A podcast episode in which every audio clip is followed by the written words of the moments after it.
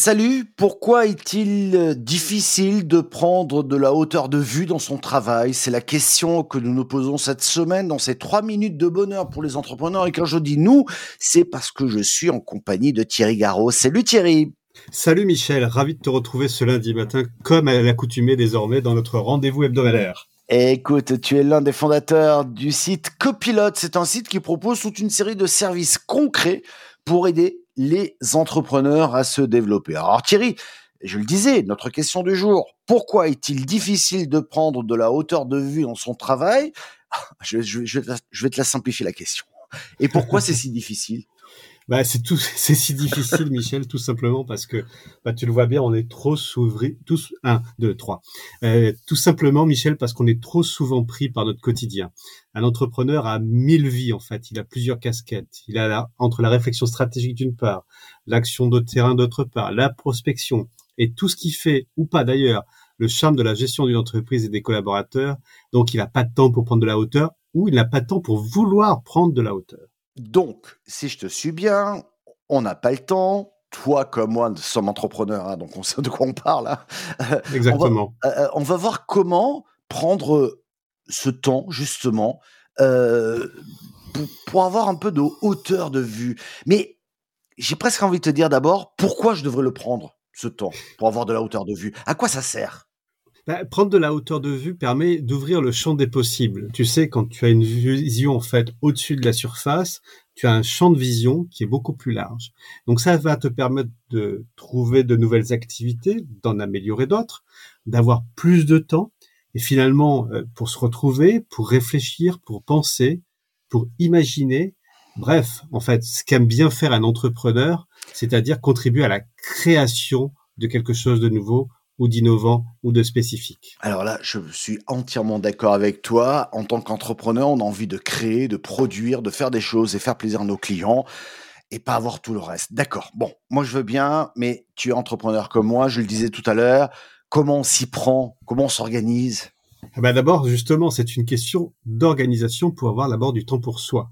Il faut apprendre à faire une pause pour sortir la tête du guidon. On n'est pas en période de, de Tour de France, mais néanmoins, on parle de guidon où on parle de pilotage. Je reprendrai un, passage paru euh, sur le site euh, qui nous dit, en fait, c'est l'histoire de ces femmes et de ces hommes qui n'ont jamais le temps de s'arrêter pour découvrir les évolutions techniques car ils sont trop occupés, pardon, à, galérer avec l'ancienne manière de faire.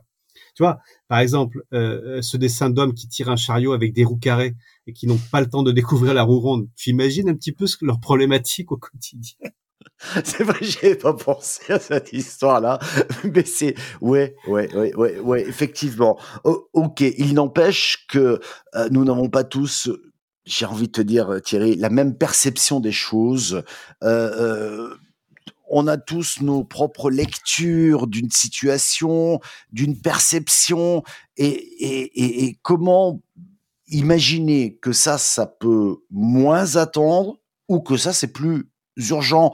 Urgent, c'est donc chronophage. C'est presque ce qu'on vit au quotidien, j'ai envie de te dire. Comment sortir de ce schéma de pensée?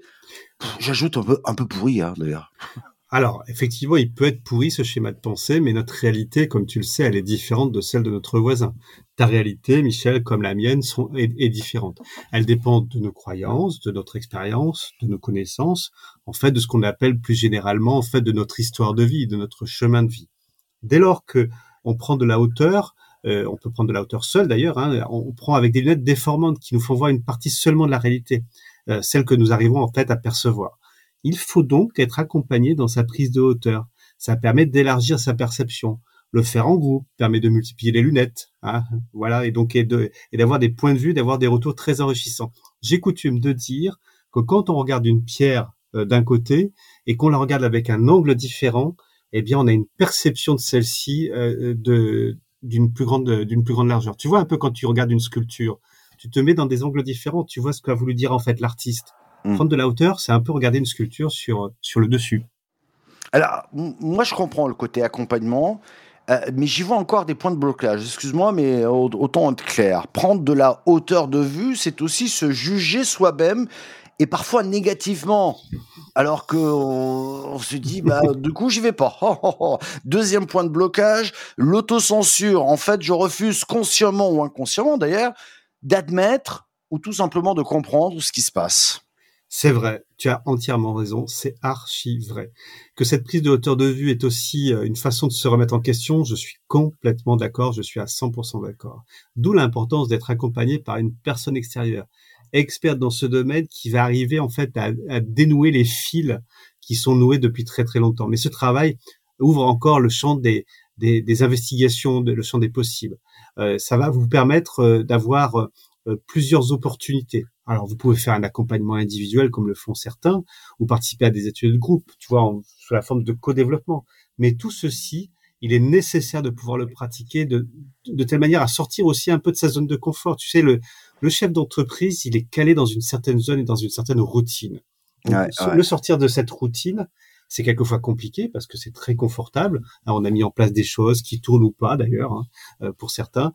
Et puis avoir en fait un point de vue qui bouscule, c'est un petit peu particulier. J'avais une chef d'entreprise la semaine dernière en fait euh, en ligne en visio qui me disait ça y est, ce matin je sais que je vais être bousculé, je me suis pris à être, je me suis prêt, je me suis préparé pardon à être bousculé. Mmh. J'avais envie de lui dire c'est bien, mais l'objectif c'est pas de vous faire euh, arriver dans vos retranchements personnels le travail qu'on va faire ensemble, c'est un travail de d'amélioration euh, régulier. C'est un travail de critique assertive. Moi, mon job, par exemple, c'est justement pas en fait de remettre en question euh, bah, tout ce qui a été fait. Tu sais, c'est comme quand tu arrives et que tu poses en fait un, un regard sur quelque chose qui a été fait. C'est très facile de dire pour un artiste, notamment sur un tableau, ah ben là, tiens, il a pas terminé en fait la queue du cheval, en fait, qui aurait dû mettre comme ça, etc. Oui, mais tout le boulot qui a été fait, on l'oublie. ouais, c'est fastoche.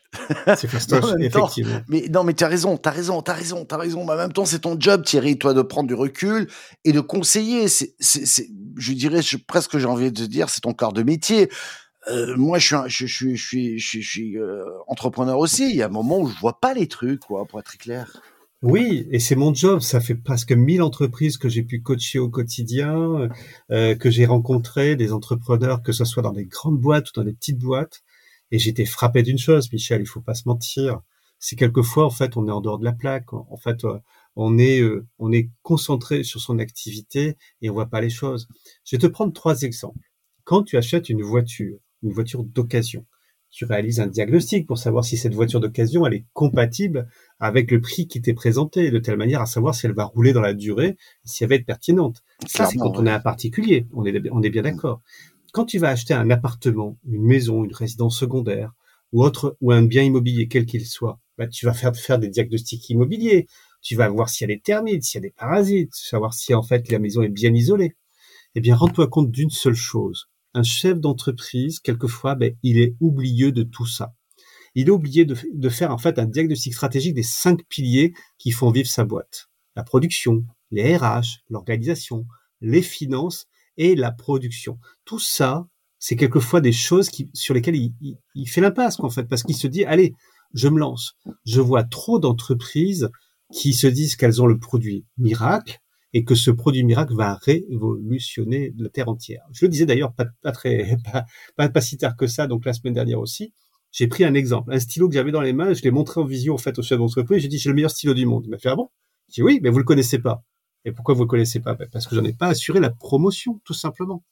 Donc pour se faire accompagner et avoir des conseils pratiques et applicables dans l'entreprise, un bon diagnostic accompagné d'un plan d'action mesurable, avec des objectifs atteignables qui seront 100% productivité, 100% efficacité et surtout zéro bullshit. Ouais. Ouais, ouais, je suis d'accord avec toi. Mais c'est important quand même de choisir le bon, le bon accompagnateur quand même. Hein. Oui, oui, oui, tu as raison, parce qu'il faut assister. Alors, je vais pas faire de l'antigénisme euh, ou faire du maxi seniorissime, en fait, entre, entre guillemets. Hein. Euh, moi, je pense que tout est, tout est une affaire d'épaisseur. On peut être jeune coach ou consultant ou accompagnateur d'entreprise, y avoir de l'épaisseur de vie qui permet en fait d'avoir ce double regard. Néanmoins, néanmoins, un bon psy, un bon médecin, quelqu'un qui a de l'expérience, c'est quand même plutôt conseillé parce qu'en fait, il a été rompu à bon nombre d'entrepreneurs et à bon nombre d'exemples concrets. C'est d'ailleurs ce qu'on vient chercher chez moi pour pour dire les choses très très directement. On vient chercher l'expérience de vie que j'ai pu acquérir au travers de ces dizaines, ces centaines et ces milliers d'entrepreneurs que j'ai pu accompagner. Parce que justement, j'ai vu en fait, et j'ai pu en tirer une méthode applicable directement, tu vois. Et donc, c'est dans ce sens-là que les choses, en fait, se positionnent. Eh ben voilà, ça s'appelle avoir de la bouteille. Oui. j'ai envie, j'ai envie de te dire aussi. Non, non, non, mais c'est vachement intéressant ce que tu dis là. Et avoir, et avoir de l'optimisme, parce que pour le coup, on peut regarder la bouteille à moitié pleine et pas à moitié vide, parce que si on la regarde à moitié pleine, eh bien, on va se, on va se dire que, comme on le disait tout à l'heure, tout l'historique de ce que j'ai fait, il est pertinent, il est performant. Je vais me baser là-dessus pour pouvoir améliorer les choses. Voilà. On est, on est que dans la remarque bienveillante et dans la positivité. Un, un accompagnateur d'entreprise, en tout cas, c'est ma posture, il, d'abord, il doit d'abord faire preuve d'humilité. Ouais, je suis d'accord, je suis d'accord. Et tu vois, je vais te dire juste une chose qui m'a fait, qui m'a surpris et qui m'a fait plaisir. Tout à l'heure, je regardais sur TF1 un reportage de Lunettes pour tous avec euh, euh, son eh dirigeant que j'avais rencontré au tout début de son aventure. C'était un truc de ouf. Je suis super content qu'il ait fait ça, très honnêtement. Et en même temps, il a appris aussi lui, et je sais pas si je lui ai apporté quelque chose, mais quelque part, je m'en fous. Mais en, en tout cas, ça me fait plaisir, c'est qu'il a su raconter une véritable, une véritable storytelling sur son aventure qui aujourd'hui euh, se développe de plus en plus. Ça me fait plaisir aussi. Voilà.